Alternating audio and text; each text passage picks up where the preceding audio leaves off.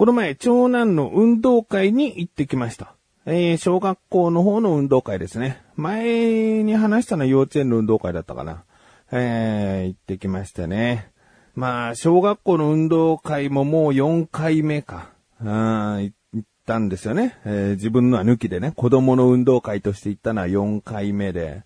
で、幼稚園、その長男が幼稚園の時も運動会3回行ってるんですよね。で、その幼稚園が運動会を行う場所っていうのが、今、我が子が通っている小学校で、だから7年連続してその小学校へ運動会を見に行っているということになるんですね。えー、もう、どこら辺でビデオカメラ回そうかとか、そういったところはね、把握できてきておりましてね。うんでね、まあ、撮ってて毎回思うのが、あの、もう先ほども言ったように7年連続していってるわけですよね、長男に関しては。えー、で、徒競走とか、まあ、かけっこ的な、走る競技があるんですけど、これ毎回ね、一等になったら、まあ何か買ってあげるみたいな。あ大きいおもちゃとかではないけどね。えー、僕が小さい頃はあれだったな。えー、徒競走で一番なったらとかの時はね、プラモデルだったね。えー、だいたい5、600円ぐらいの文房具屋さんとかでね、売ってるようなね、えー、もうプラモデルを買ってもらってね、えー、一応取ってよかったな、みたいな思い出があるんで、まあ我が子にもね、それを、目標にじゃないけど、それを目当てにじゃないけど、こう、と競争で一番、一等を取るというね、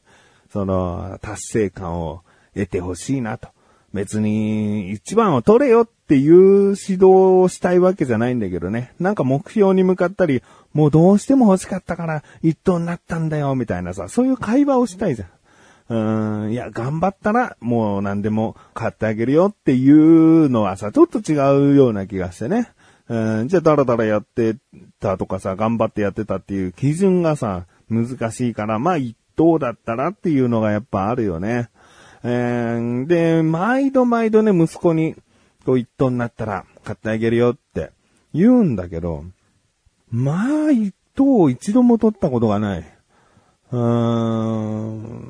ん、誰に似たのかね、ちょっとどんくささがあってね、走っているのは本気であれ走ってるのかって見えちゃうようなね、走り方をしてるんですよね。でもまあ本人はおそらく一生懸命やってると信じてね、えー、まあビリだろうが、下から2番目3番目だろうがね、うん、何やってんだよなんてもちろん言わないんだけど、うん、残念だったねぐらいでね。うん、でも1位じゃなかったから、うん、特に買ってあげることはないんだけど、僕はね、今まあダイエットなんかしてるぐらい、こう、ぽっちゃりしてますけど、小学校の頃は、まあ、遅くはないんですよね。一等取ったことも何度かありますし、えー、でうちの神さんも、うん、リレーの選手にもなったって言ってたかな。だから、その、子供の頃からどんくさいと、ちょっと違うんだよね。ああと、小学校5年、6年、来年、再来年とね、まあ、1位をね、取って、取れたよって、じゃあ買ってあげるよ、みたいなことをしたいなと思っている自分がお送りします。菊池のなだらか向上心。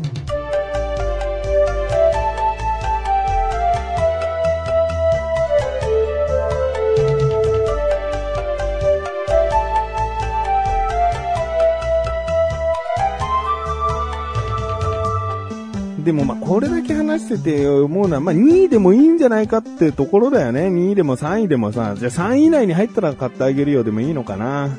うん、まあここまでね、あのー、後半な順位になってると、もう3位以内だったら買ってあげるよって。まあ来年じゃあそう言おうかな。うん、やっぱ運動会っていうさ、一つの大きなイベントが終わった後に、何かこうご褒美っぽいものがあるとさ、あの、嬉しかったりするよね。僕がやっぱ子供の頃と重ねちゃうっていうかさ、こうだったら嬉しいなとか、こうだったから楽しかったなっていうところをさ、やっぱり味わってほしいところもあるか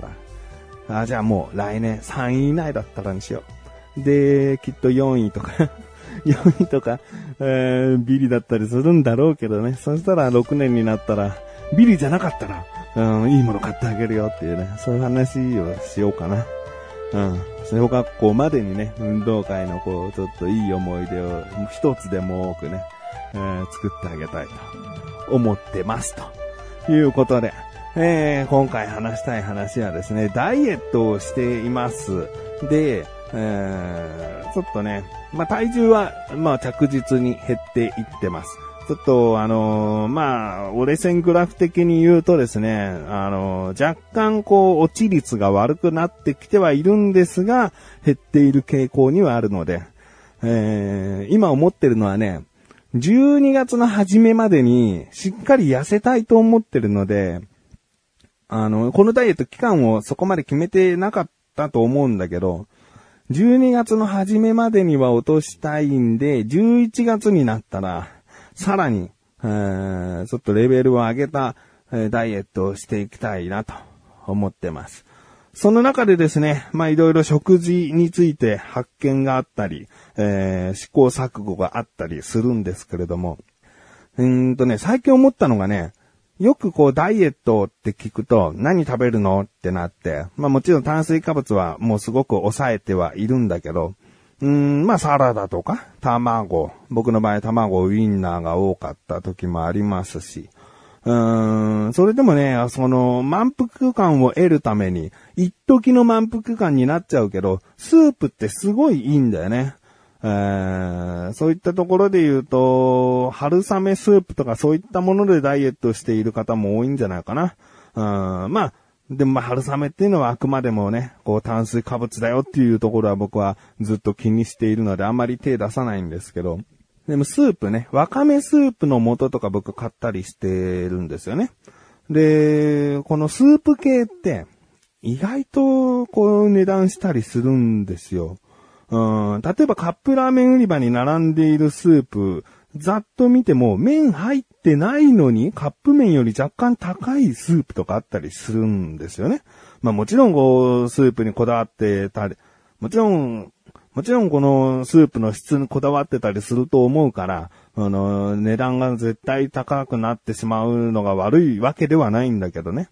でもこう、つい比べてしまう。麺を食べないという、抑えるってことをしてるのにスープのが高いって、なんか、うーん、悔しいなみたいな、そういうふうに思ったりしちゃうんで、なかなかこう、カップスープとかに手が伸びなかったりする中ですね、思ったんですよ。これからの季節に最適なんですけど、鍋スープ、ありますよね。えー、もう特にね、ストレートタイプ。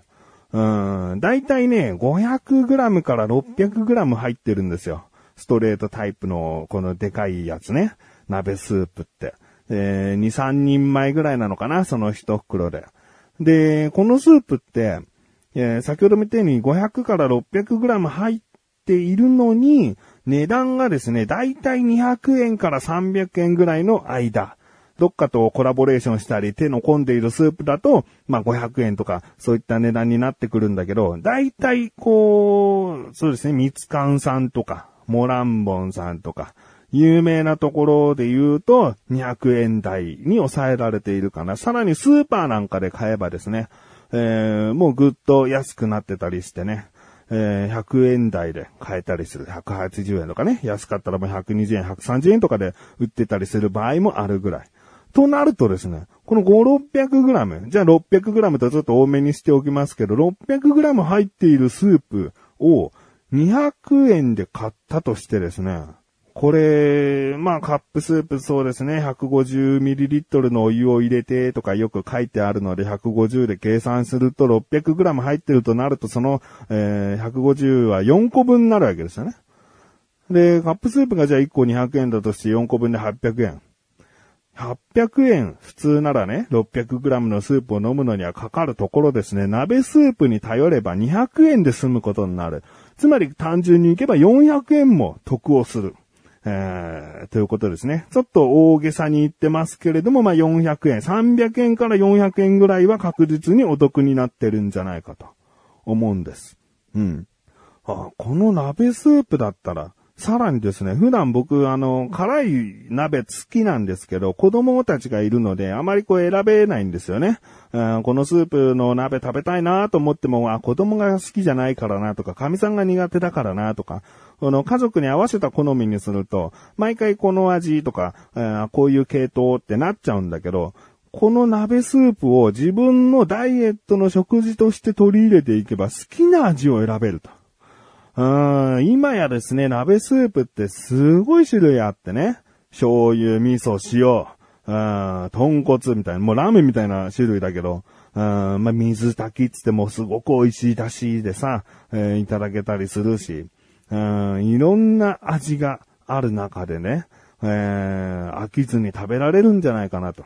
で、鍋スープの素はちょっと濃いめに作られているので、何かしらでこうね、薄めたりしなきゃいけない。えー、キャベツや白菜、もやしなどを入れてね、野菜の水分を出しながら煮込まないとちょっと濃いめな味になっちゃってるっていう部分もあるけど、じゃあ、まあ、もう簡単に水入れて薄めちゃえばっていうこともできるし、うん、もう自分の好きな具をね、僕なんかはもう卵をよく落としてね、えー、食べることが多いですけれども、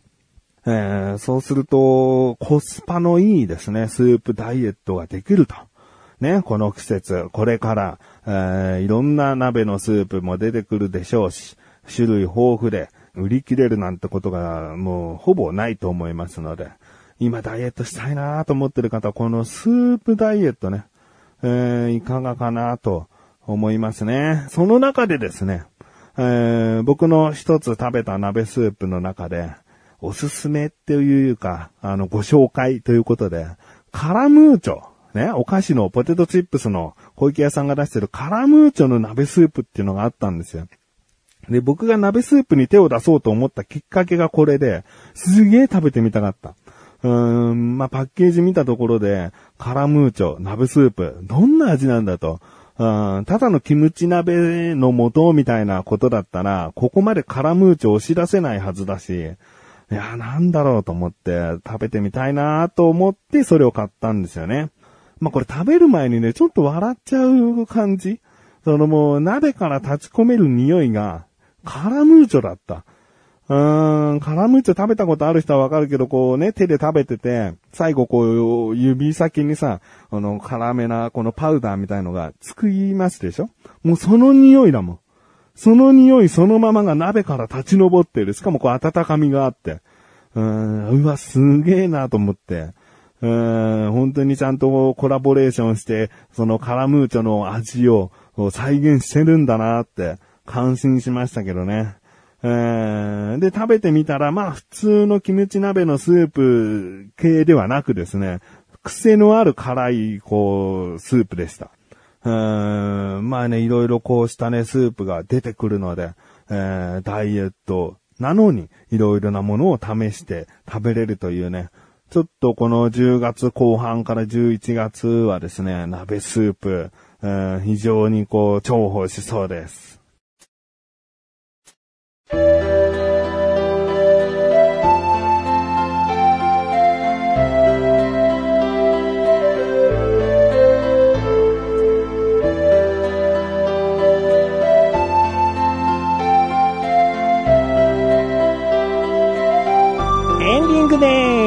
そしてすぐお知らせです。このなだらかご写真が配信されたと同時に更新されました、小高菊池の小高カルチャー聞いてみてください。今回はですね、菊池からのお話がもうほぼほぼ、ほぼほぼというか全部ですね。えー、まずですね、セックスレス夫婦について、えー、僕が思うことをですね、小高に話してみたり、えー、あとはですね、あの、定食屋で、以前僕すごい不満を言ったんですけど、その不満がもう我慢しきれなくなって、えー、その本社にメールをしたと。そこから返事が来たと。いう話をですね、小高に話したところで、ちょっと楽しんでもらえたみたいでね。えー、その後、また別のことで、えー、ちょっと文句を言ったらですね、それも小高楽しんでくれたみたいでね。えー、あの、怒りのパワー、怒りとか不満のパワーを、そういうのが好きだよという方はね、えー、ぜひ聞いてみてください。ということで、なだらかご乗車は毎週水曜日更新です。それではまた次回お会いいたい菊池翔でしたメガネたまりでもありお疲れ様です。